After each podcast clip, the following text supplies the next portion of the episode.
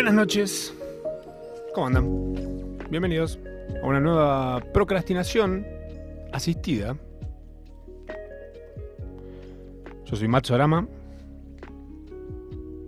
¿Y vos quién sos? Puedes contarme al 11 39 39 8888. Ese número es muy fácil, ¿eh? 11 39 8888. ¿Me contás?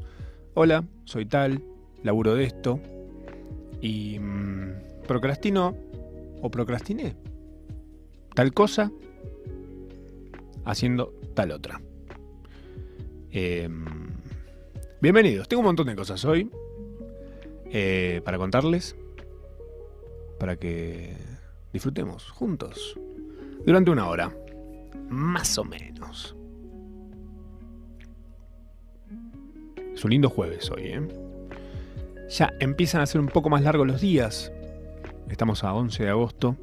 Muy de a poquito, pero ya te das cuenta. Cuando son las 6 y no hay una oscuridad total. Decís, ah, puedo venir en mayo el jueves que viene. un poco un montón. Procrastinación asistida es este programa. ¿Qué es procrastinar? Bueno, brevemente, para los que recién se suben a esta procrastineta, es hacer algo que no tenés que hacer en usando el tiempo de algo que sí tenés que hacer. Principalmente. Eh, es así. Bueno, en el programa del día de hoy, esta procrastinación, traje un montón de cositas. Como son ansiosos y algunos tienen FOMO, les voy a tirar un punteo de por dónde vamos a estar pasando el día de hoy. Y luego iremos eh, adentrándonos en cada una de estas solapas. Qué buena palabra, solapa.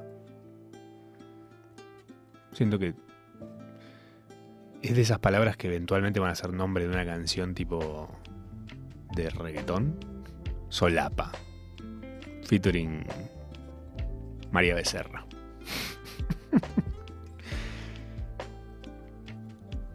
Tengo un par de cosas para tirar el día de hoy. Em, fui a un flotario. Flotario es eh, como una especie de jacuzzi apagado con techo. Es un promedio entre un jacuzzi y un. Em, y un ataúd. es, eso, fui, a eso hoy. Ahora les contaré sobre eso. Estuve viendo Volver, el canal. Les voy a contar también sobre eso un poco. Em, estuve leyendo un par de cosas en internet y entre ellos me crucé con una que em, habla de larpear. ¿Ubican lo que es larpear? LARP. LARP es em, Live Action Role Playing, que es como jugar. Lo que de chico le decís juntarse a jugar a algo.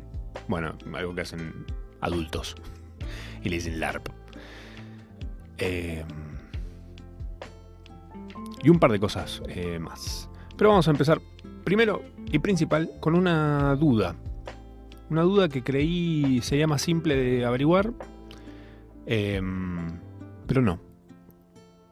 Y es, eh, necesito saber, una necesidad entre mil millones de comillas, eh, necesito saber el origen de la expresión concha pelota. Sé que mucha gente cree que surgió de un video viral, pero he escuchado gente mayor utilizar la expresión concha pelota o concha la pelota. Tal vez les suene de algún lado, tengan un abuelo a mano. Yo me quedé sin gente de la tercera edad a mano, así que, salvo que irrumpa en un asilo o en un bingo, ojo, no es mala. He ganado buenas cosas en bingos considerando que no, pretendía ganar nada. Me gané un portasaumerio. ¿Vos tenés un portasaumerio? Bueno, yo tengo dos. Eso por un lado. Por otro lado, se adelanta el mundial un día. ¿Sabían eso? Y pensé, dije, ah, bueno, no debe cambiar mucho. Dije, a ver, me metí, obviamente, a procrastinar en Twitter y me puse a buscar a ver si alguien realmente le afectaba. Y hay gente muy afectada con el tema de que se adelante un día. gente que tipo está en este preciso momento de estar llorando de la bronca en su casa, que no sé. Dice, bueno, vamos a comer. ¿Qué comer? ¿No viste que ahora voy a qué eh, un día antes, justo yo quería mi cábala decir el día que inaugura y llego el día después. Parece espectacular. De problemáticas estúpidas, vamos a hacer un paréntesis espectacular más adelante. Porque sí, hay problemáticas estúpidas. Eh, se le suele decir white people problem, pero he visto gente de todos los colores tenerlas, así que no discriminemos.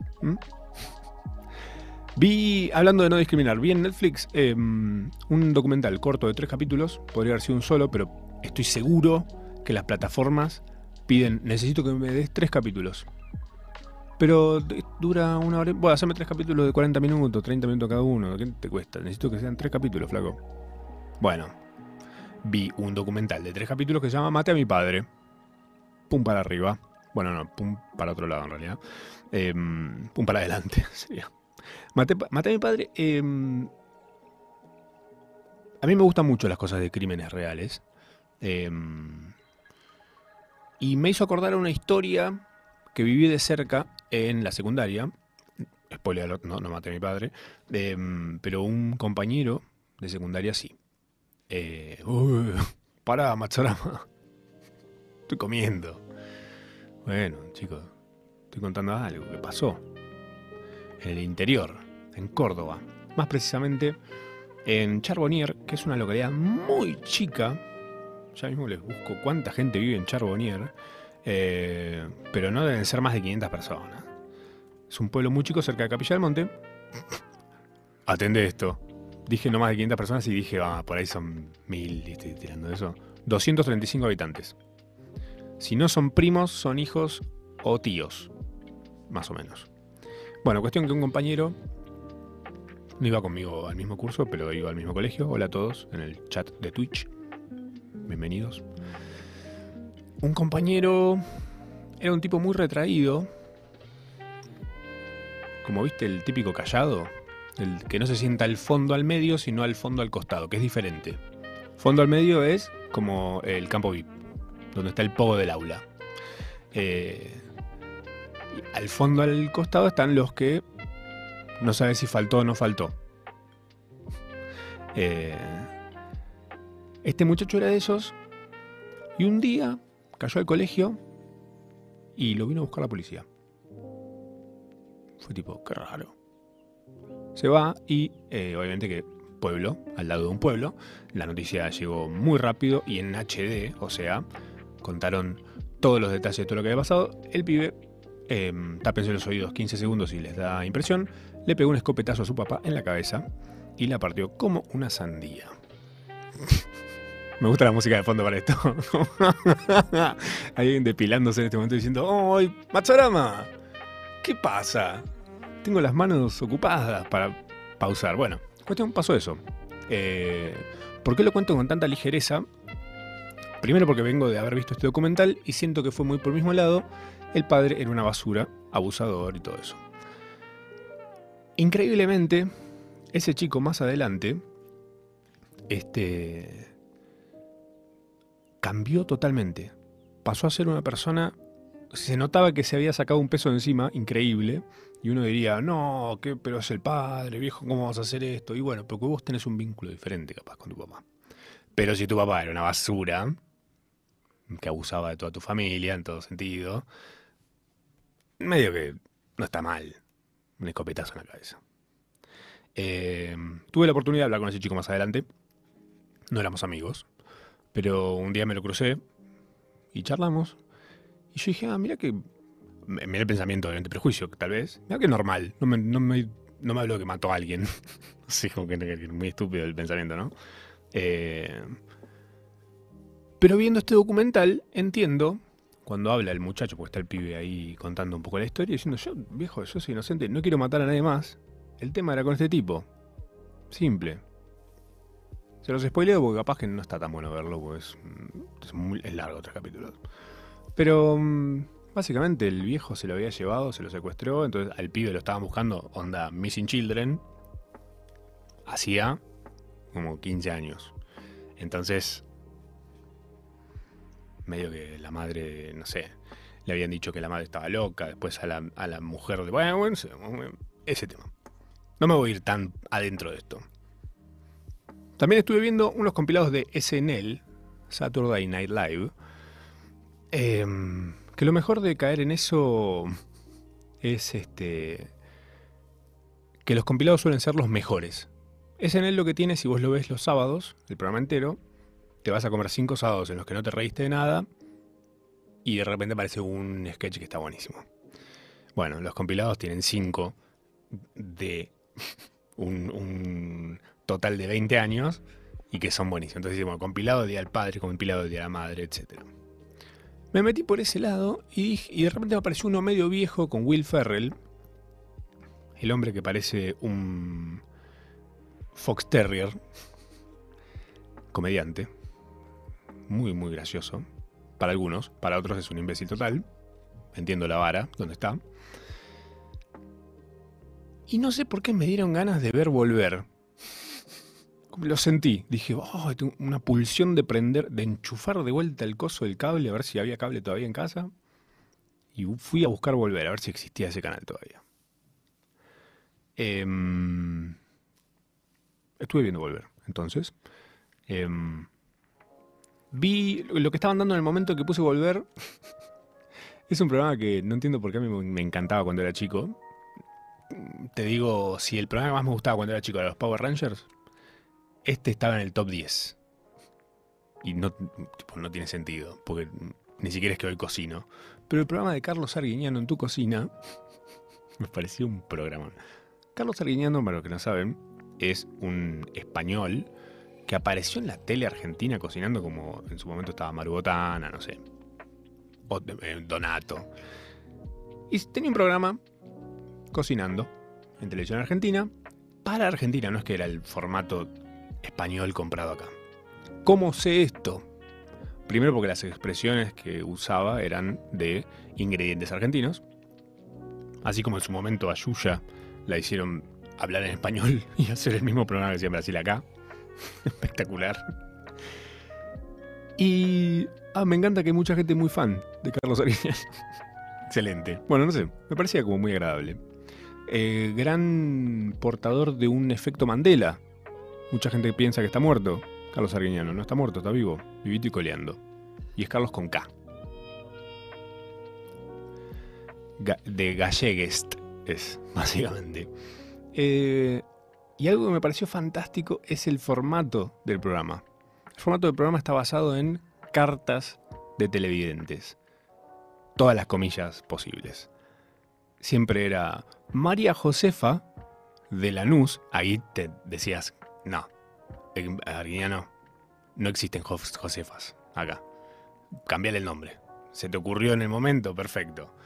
Pero acá se usan diferentes los nombres. Ah, salvo que María Josefa tenía 70 años y vino en un barco. Bueno, Carlos Arguiñano.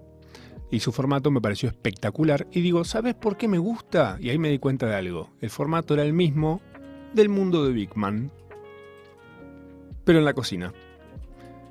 Llegaron unas cartas, bueno, no había unos pingüinos, pero las ratas no sé si estaban, pero si es una cocina, no me extrañaría.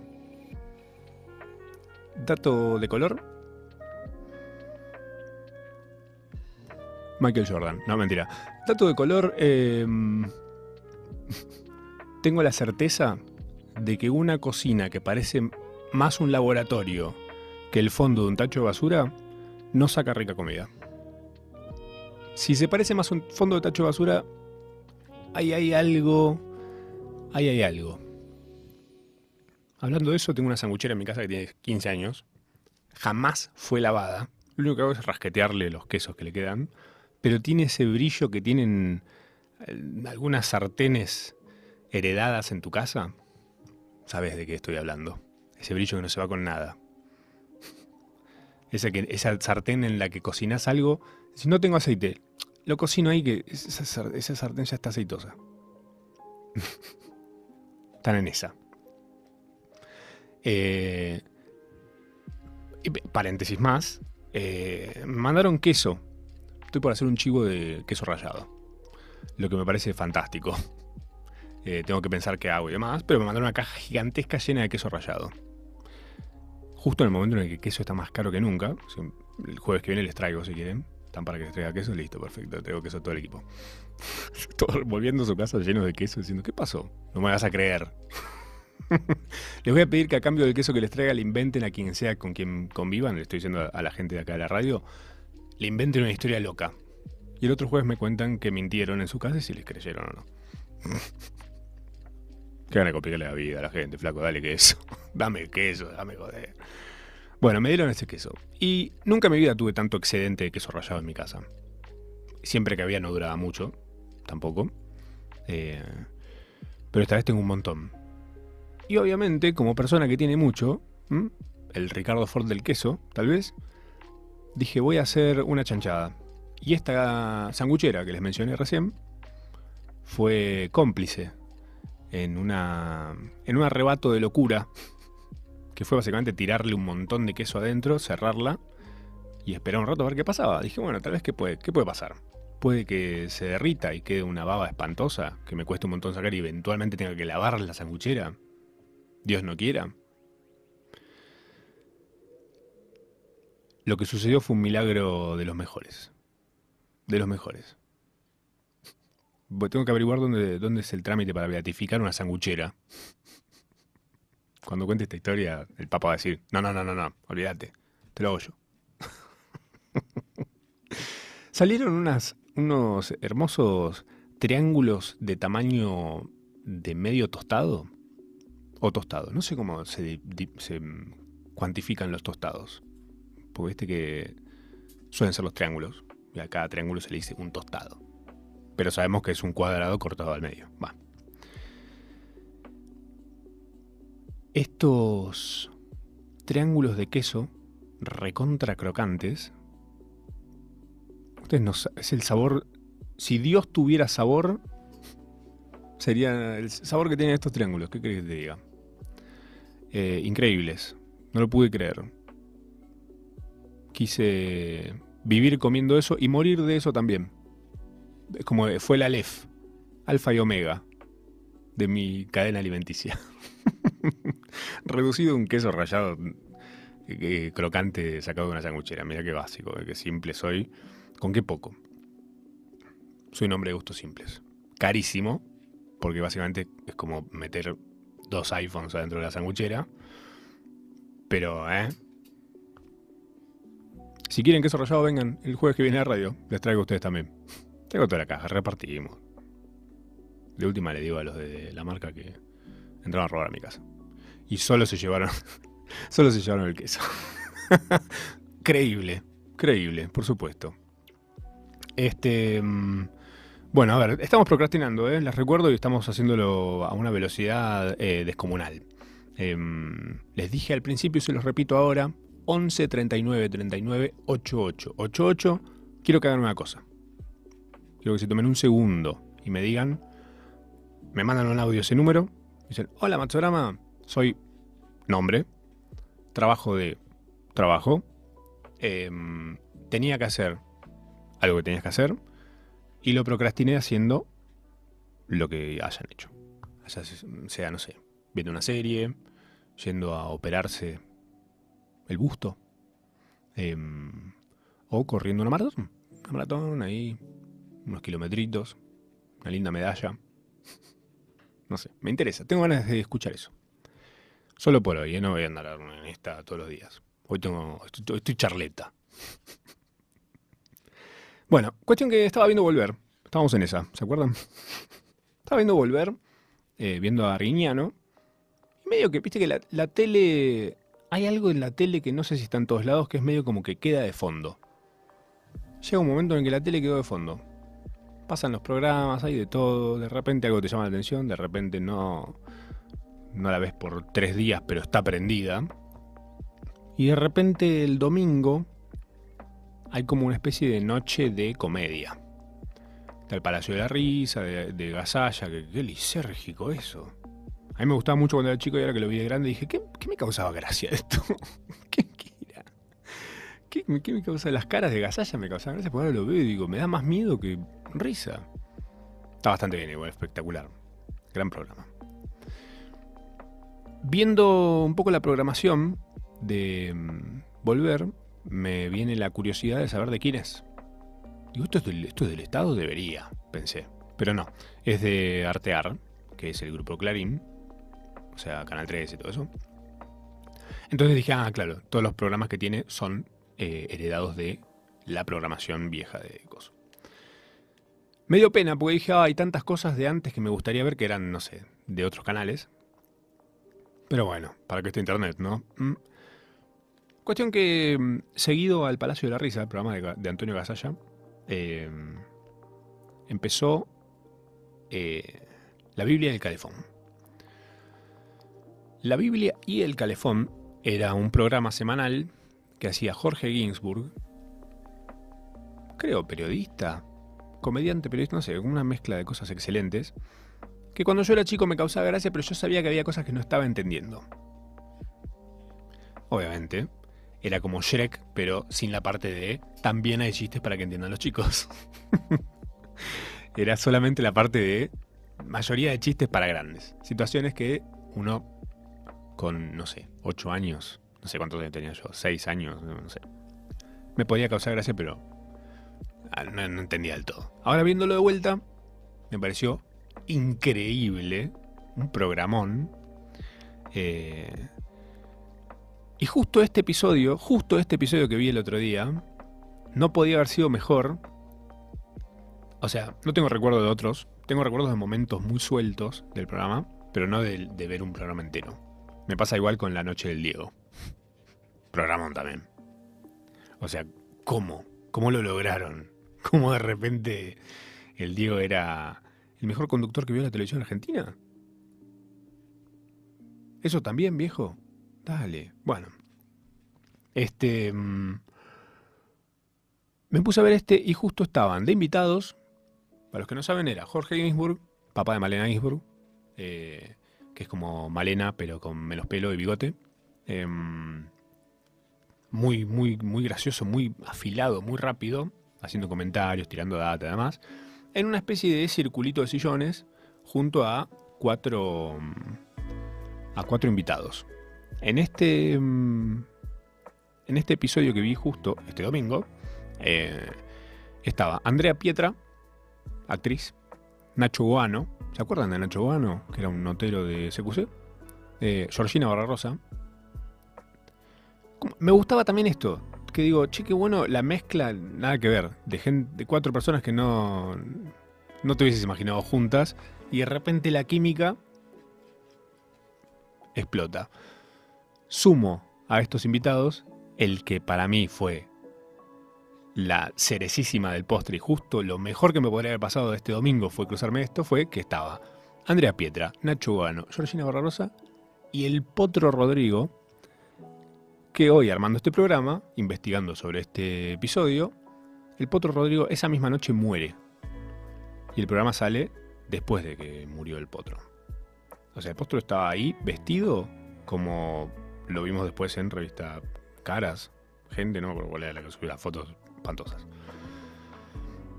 El potro estaba eh, Jerry Seinfeld. Onda, no había un bache, estaba full ping pong con Ginsburg, con los invitados, estaba tirando unos chistazos increíbles. Muy, muy, muy, muy bien, en un muy buen nivel. Totalmente avispadísimo. Eh, increíble, si lo pueden buscar, está seguramente por todos lados subido. Este programa debe estar todos los episodios de este programa subidos por todos lados, pero este puntual es muy bueno si nunca lo vieron o si lo extrañan y hace mucho no lo ven. Es uno, es uno muy bueno para empezar. Em, increíble, realmente. La Biblia y el, Calefón, Biblia y el Calefón con Jorge Ginsburg eh, y el Potro Rodrigo de invitado. Búsquenlo, que la calidad es espantosa, eh, pero no importa. No importa. ¿La calidad que doy yo como un amigo? ¿La calidad de mi amistad? Tal vez. Hola Matzo, soy Fede Hansa. Trabajo en alimentos y debería estar organizando la logística para el reparto de mañana, pero estoy procrastinando con vos, bebé. Me encanta. Trabajo en alimentos como las ratas de las que hablaba hoy. Bueno, no sé si trabajan porque no perciben un sueldo, pero ¿qué es un sueldo el día de hoy, no? Me quedan un par de cosas para contarles. Tengo para hablarles del, de mi experiencia en un flotario el día de hoy. Eh, pero en el camino de todo esto, en la procrastinación misma de la procrastinación, em, estoy, muy, estoy muy en una con los stickers de WhatsApp. Me di cuenta que me está pasando una cosa que es, digo algo y siento que tengo que mandar un sticker que represente el tono de lo que estoy diciendo. Me está pasando eso. Hasta en conversaciones serias, que de hecho digo, no, no, no, no, no voy a estar mandando un sticker acá. No da.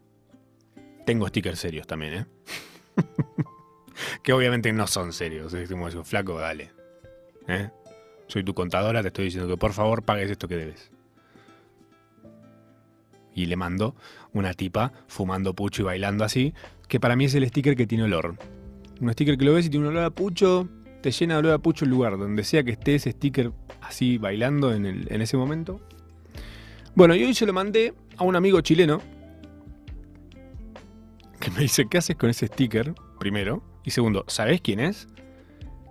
Yo no sé, parece como una. Mm, una señora mm, con mucho olor a pucho. no sé, me causa, gracia. Es como jocosa. Eh, la señora del sticker. Y mi amigo me dice, buscala, porque a vos que te gustan estos personajes así extraños. ¿Perdón? ¿Será que me conoces de toda la vida? Efectivamente, me encantan los personajes extraños. Em, este personaje se llama. Eh, atentos el nombre. Eh, me va a costar un montón decirlo, pero es. Helhue Sukni. ¿Ok? Es chilena. Eh, es la abogada de los narcos. Ya con eso te la revendí, o sea, vas a querer encontrar. Me puse a buscar cosas de Helhue Sukni eh, y la verdad que está minado. Internet está minado con cosas de esta mujer, eh, que realmente es un personajazo. Es para pegarse una buena panzada de eh, estos elementos culturales de cada país que uno siente que solo en Argentina los tenemos, pero cada país tiene su, su personaje. Esos personajes así tipo Levon Kennedy, tipo... Mm, ¿Quién más hay acá? Bueno, eh, los que iban al programa de Ana Ascar, esos personajes, gente, los próceres de la televisión, tal vez. Eh, voy, a hacer, voy a armarles una listita de los de acá, los no tan conocidos y de los que sí te puedes reír, porque hay unos de los que ya no se pueden reír, por más que lo veas y te cause gracia, es como un, es como un cuando te reís de algo y de repente decís, no, bueno, no. Y quedas tipo. Porque somos todos una mierda, chicos. Abracemos ser una mierda también. ¿Qué, qué, estás, eh? ¿Qué quieres ser? ¿Papa? ¿No te van a dar el papado por tener un video en el que te reíste de Heaven Music, por ejemplo?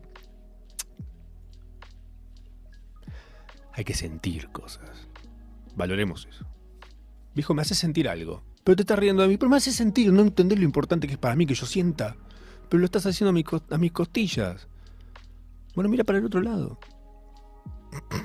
ah, Bueno, tesoros nacionales. Em, entre toda la caca de internet, me encontré con un concepto que cuando lo leí entendí una cosa.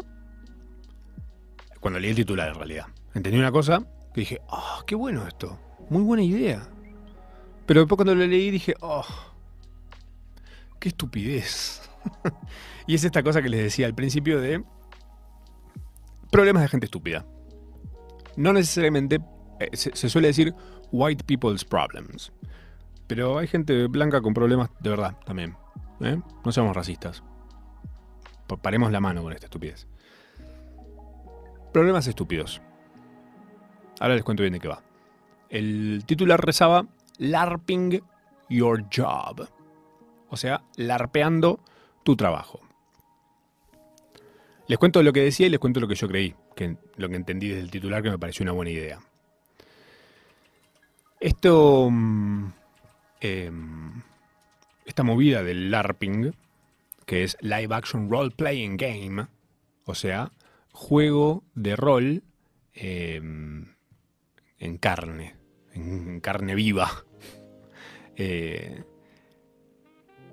esta gente lo que dice es que mm, cuando vos haces esto, es medio estar todo el tiempo haciéndole creer a la gente de tu trabajo que vos estás trabajando, demostrando tipo proactividad, o estar mandando mails todo el tiempo, o estar compartiendo links, porque obviamente en todos los trabajos se hace eso. Haciendo tipo, no sé, supongo que sos un herrero, estás eh, viendo tele y golpeando con un martillo así. Estás tipo para un lado mirando la tele y hacia un costado estás con un martillo golpeando un, ¿cómo se llama este elemento que me encanta y que ahora que me acordé tengo que comprar uno para decorar mi casa? Un yunque. Quiero un yunque en mi casa. Me parecen hermosos.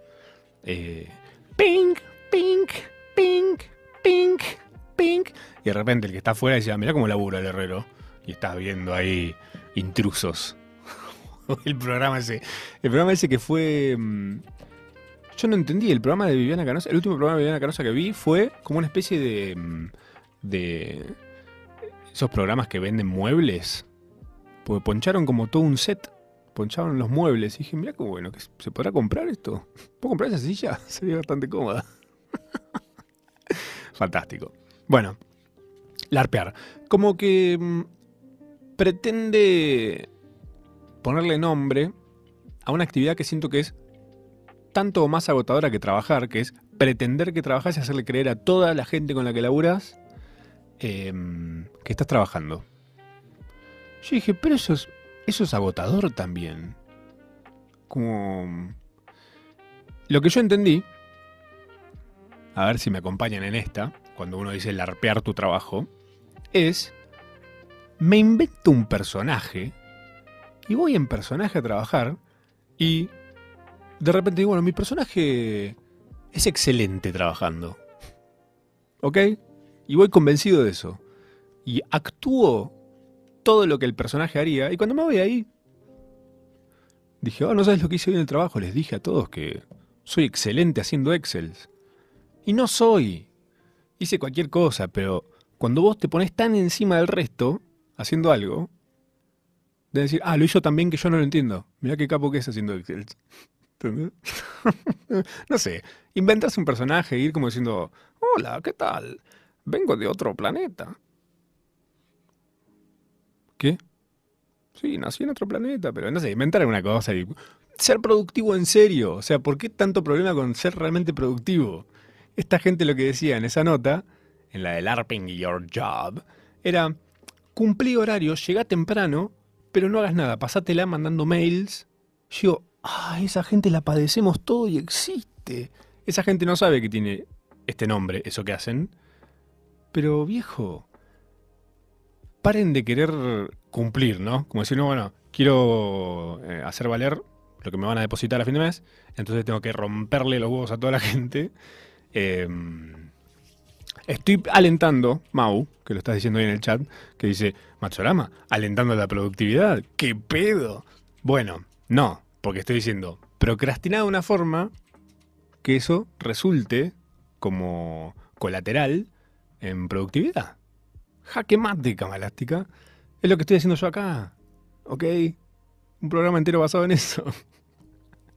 un poco de eso, un poco de aquello. Ustedes entienden. Larpear el laburo.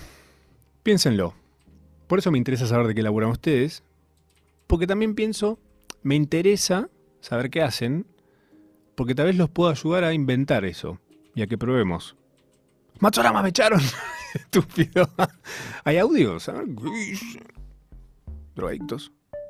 Hola, Bebo, acá la Links. Tendría que estar trabajando, pero me tomé vacaciones para hacer unos arreglos en casa, pero que en realidad estoy procrastinando porque Qué lindo que es dormir, pero más cuando dormís mal y terminás durmiendo desde las 10 de la mañana a la 1 de la tarde. Mi vida está hecho un quilombo, pero nada, terminé de hacer todos los últimos días. ¿Qué es este fin de semana? Besitos. Un beso para vos, Lady Links. Em, señorita Enlaces. Gracias, señorita Enlaces, por tu audio. Em, pienso lo siguiente. Si dormiste de las 10 de la mañana a la 1, ¿a dónde deberías mudarte para que sea se ajuste a tu reloj biológico? Que sería irte a Alaska. No. Sí. Alaska sería, creo yo. Habría que averiguar eso. Me interesa también ese detalle. ¿eh? Me parece mm, fantástico. Bien. Acá dice, laburo en una pizzería y hoy falté porque pintó. Le está faltando pizza a la gente. Está perfecto. Te banco. Que se hagan sus propias pizzas. Pizzas. ¿La Antártida te queda más cerca? ¿Tiene un horario la Antártida? ¿O es como todo, todo, todo el tiempo de una? Ah. bueno, escuchame una cosa. Mirá lo que es. Y todavía no hablé del flotario. Les cuento ahora del flotario. ¿Eh? Esto me lo crucé en TikTok. ¿Qué tema TikTok, eh? ¿Cómo nos está influenciando? Bueno, me lo crucé en TikTok. De esos videos que me causan mucha gracia. Que es tipo, hoy fuimos a un lugar súper especial. Fuimos a un flotario. Este flotario queda en el barrio de mm, no sé qué. Em, pasas una hora y realmente te vas súper relajado. Es increíble. Todos esos videos que me causan mucha gracia, bueno, efectivamente los termino viendo como un estúpido. Igual que los de pintamos toda la casa. Te juro que me encanta entrar a ese, a ese audio y ver los videos, pero al cuarto ya no podés. Pero verlo sin sonido no tiene el mismo valor. Entonces digo, bueno, después entro de vuelta. Tenés que solucionarlo de alguna forma, TikTok, no sé cómo, pero lo necesito. Tal vez poner, poniendo de a varios a la vez. bueno, eso. Fui a un flotario un flotario es, como les dije al principio, eh, un promedio entre un ataúd y un jacuzzi. Eh, es una pileta en la que entras entero, en posición de estrella, ¿entienden? Tipo con brazos y piernas estiradas al máximo si querés. Em, el agua está tibiecita, bien. Te hacen bañarte antes, bañarte después. El agua es recontrasalada es como una especie de cucharada de mar muerto. Lo que está ahí adentro. Tiene mucha sal. Eh, lo que hace que flotes con muchísima facilidad y que hundirse sea difícil. Eh, dije, bueno, no salía caro, tampoco era barato, pero dije, me sirve porque, porque lo hago valer contándolo en la radio, haciendo un par de cosas y demás. Y tal vez de paso también, no sé, mm, hago una conexión, ¿eh? un flasheo, me relajo. Bueno, lo que me pasó fue, es una hora de video. Em, de video, escúchame. Una hora de. Una hora de estar ahí adentro, de ese capullo.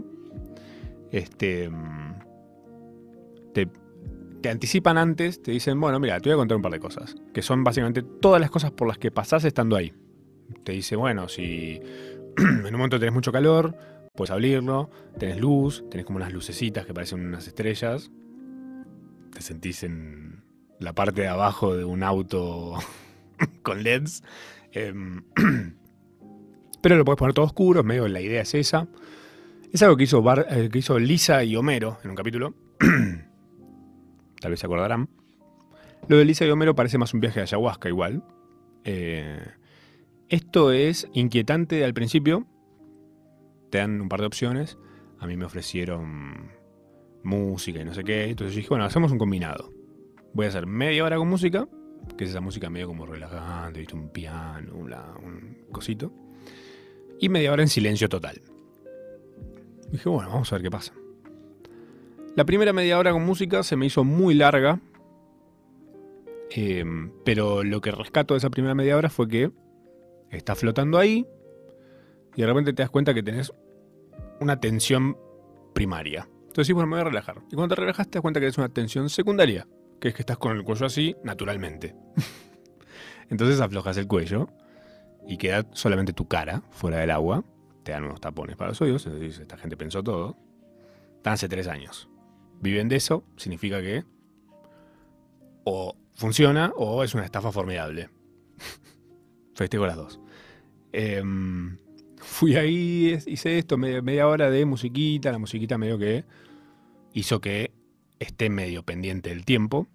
Pero cuando se apagó la música, fue rarísimo. fue rarísimo para bien igual. Fue súper relajante. En un momento dije, bueno, estoy acá, voy a chapotear acá adentro. Tipo, empecé como a moverme de acá para allá, flotando, o rebotás en el lugar con mucha facilidad. Em, me entró un poco de agua en los ojos, me ardió como la zampé, sí. Te dejan ahí a mano también una cosa para ponerte acá atrás de la cabeza para que te flote mejor la cabeza. No la usé, no la necesité, muy pro de mi parte. Te dan un coso que te tira agua sin sal, por si te querés tirar agua sin sal en la cara y limpiarte el agua con sal de los ojos. Lo hice, excelente. Y como que te hace flashear, te hace pensar en un montón de cosas.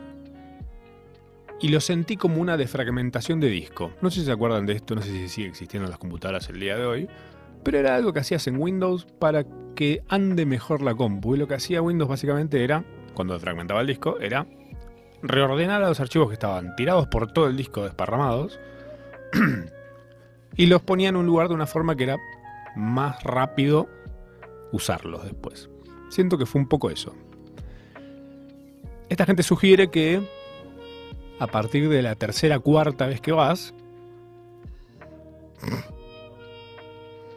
ahí hay un momento bisagra. ¡Ah, estoy en bancarrota! Tengo que dejar de comprar huevos Fabergé. O de venir a esto, que es un huevo Fabergé gigante.